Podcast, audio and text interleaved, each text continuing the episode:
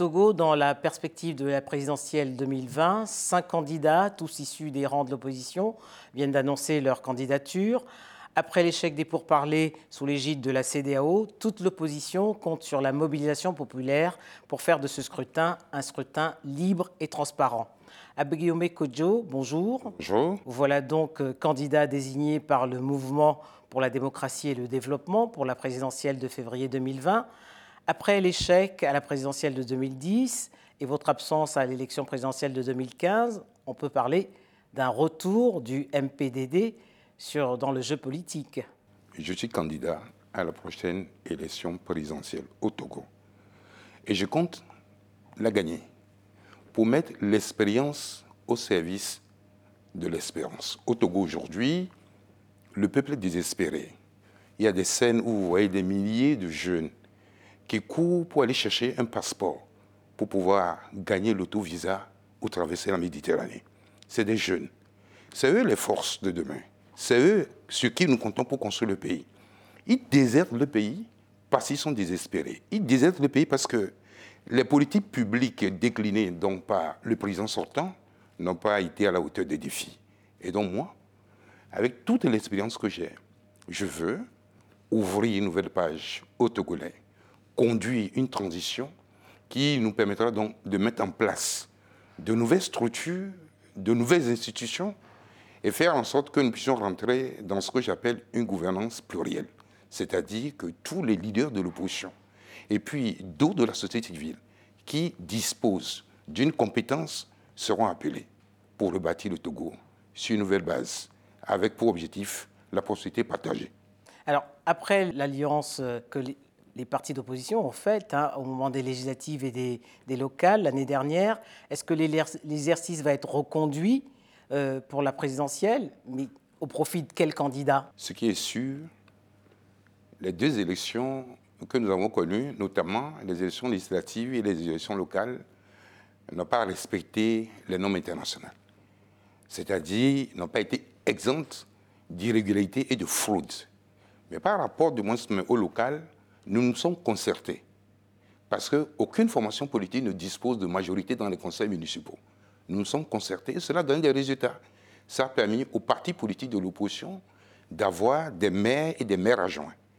À partir de cette expérience que tout le monde a saluée, nous voulons que pour les présidentielles, voilà, reprendre l'exercice, puisque de toute façon ce ne sera pas un mandat normal, nous voulons coaliser toutes les forces de l'opposition et choisir un seul candidat pour affronter l'adversaire. Parce que quand vous êtes sur un terrain de bataille, il faut connaître la détermination de l'adversaire et également les moyens dont il dispose. Unis, nous connaissons donc sa détermination de vouloir passer au premier tour. Ceux qui pensent que nous pouvons faire une alliance au deuxième tour, si donc Unis passait du bon au premier tour, il n'y a plus d'alliance. Alors sur quels critères vous allez désigner le candidat unique? Je crois qu'il y a des sages dans le pays qui vont nous convoquer le moment venu pour essayer de nous parler et distribuer les rôles euh, que nous aurons à assumer après donc les présidentielles. Je pense quand même que les Togolais sont sages et comprendront l'enjeu que pour gagner, il faut qu'on soit ensemble. Si nous partons à rang divisé, ce qui s'est passé en 2010 et en 2015 va se répéter il ne vous a pas échappé qu'en 2015, nous avons été investis. Mais ayant analysé la situation, nous avons fait le tour de tous les leaders politiques sur la nécessité d'avoir un candidat unique. Comme nous n'avons pas été entendus, nous avons renoncé de participer à un match dont nous connaissons déjà du moins le gagnant. Alors, quel regard vous portez, Agboyeme Kojo, sur euh, la crise qui prévaut au Togo depuis 2017 Quel bilan vous faites de cette médiation de la CDAO tout le monde sait, hein, c'est pas. Quand on est dans la salle de bain, on ne peut plus de mots, mais comment je dis, vouloir cacher quoi que ce soit, tout le monde sait que c'est un échec cuisant. Un échec cuisant parce que moi j'ai appris en politique que lorsqu'il y a une crise, il faut chercher à énucléer cette crise-là avant d'aller aux élections. Les élections ne constituent pas la solution. Il y a eu le problème des gilets verts, du moins au Togo, gilets jaunes au Togo. Mais le président Macron a été à la rencontre de la population. En France En France en France pour essayer de comprendre les motivations donc, euh, de, leur colère. Donc, nous sommes passés directement aux élections. Et donc, euh, bon, le pouvoir s'est organisé pour obtenir, donc, euh, si vous voulez, la majorité.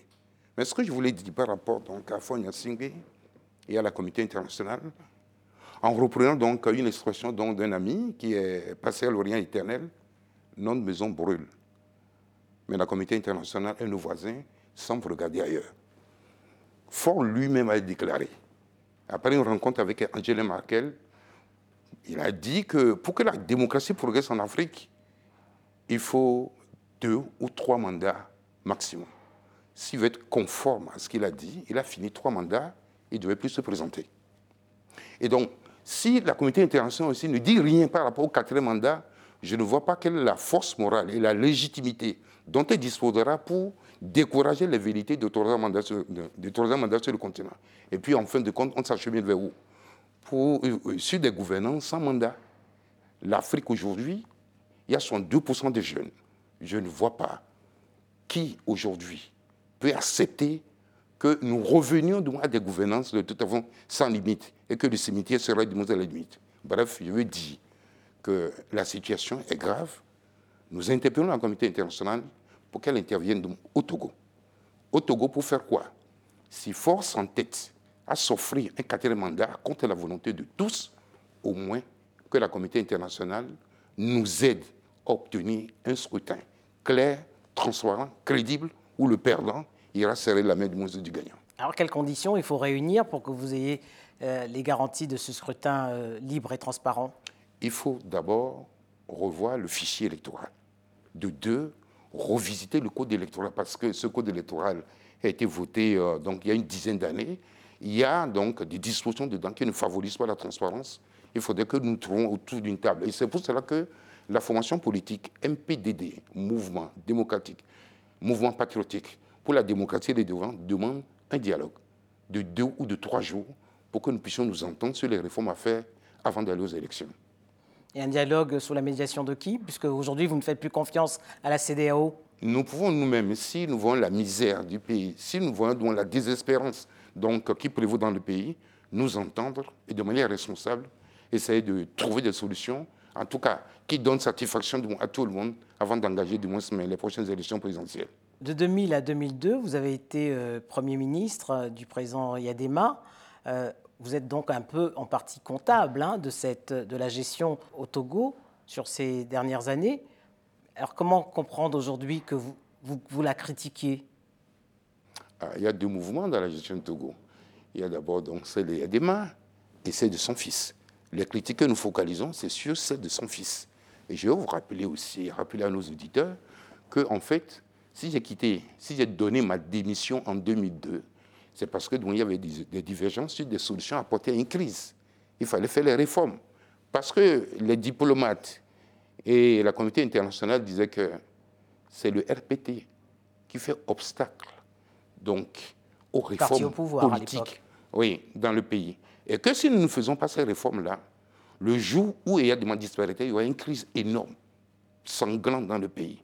Je crois que leur prophétie s'est réalisée. On, a vu ce qui s'est passé en 2005. Je ne veux pas revenir donc sur, sur la comptabilité macabre. Bon, C'était pas de 1000, d'autres de 500, d'autres de 750. Je ne reviens pas là-dessus. Mais les prédictions se sont révélées vraies. Et c'est du moins par rapport au refus donc, de l'entourage, du CERA, de faire les réformes que j'ai donné ma démission. Agbeyome Kojo, quelle sortie de crise vous préconisez avant la présidentielle de 2020 pour apaiser le climat politique? C'est simple. Il y a deux solutions possibles. Fonyan Singpe doit accepter qu'il exerce une mission de service public. 38 ans dans l'environnement de son père, 15 ans, il exerce ses fonctions lui-même. Je considère qu'il est temps de partir. C'est la première solution. La deuxième solution pour sortir de la crise, un candidat unique et une mobilisation populaire. C'est un seul candidat unique et qu'il y a une mobilisation populaire et que les gens ont leur carte et qui votent, il n'y a pas de raison. À midi, c'est plié. Voilà ce que je propose comme solution à la crise. Parce qu'en fait, aujourd'hui, la crise, c'est la volonté de notre président sortant de vouloir rester éternellement au pouvoir. On ne joue pas avec la constitution d'un pays. La constitution d'un pays, c'est quelque chose de sacré pour oui ou non, on modifie à son avantage pour pouvoir rester. Je crois quand même que la communauté internationale doit nous aider à définir des règles pérennes qui ne se modifient pas en fonction des grés ou des lubies de tout monde de ceux qui nous dirigent. Regardez ce qui se passe un peu sur le continent. Je ne souhaite pas, sur le continent africain, qu'on enlève les limitations des mandats et que nous ayons donc des chefs d'État de monde à vie. Je pense que le monde a changé et que nous devons nous adapter. Et surtout, les ambitions des jeunes aujourd'hui, c'est de pouvoir de toute façon participer du moins mais à la construction du pays et s'offrir un autre destin, autre que ce que la gouvernance actuelle au niveau du continent leur Que le principe impose. des alternances soit acquis. Absolument.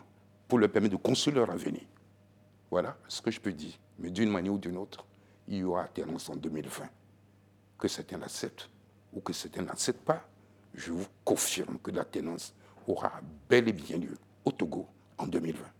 Agboyombe Kojo, merci. C'est plutôt moi qui vous remercie.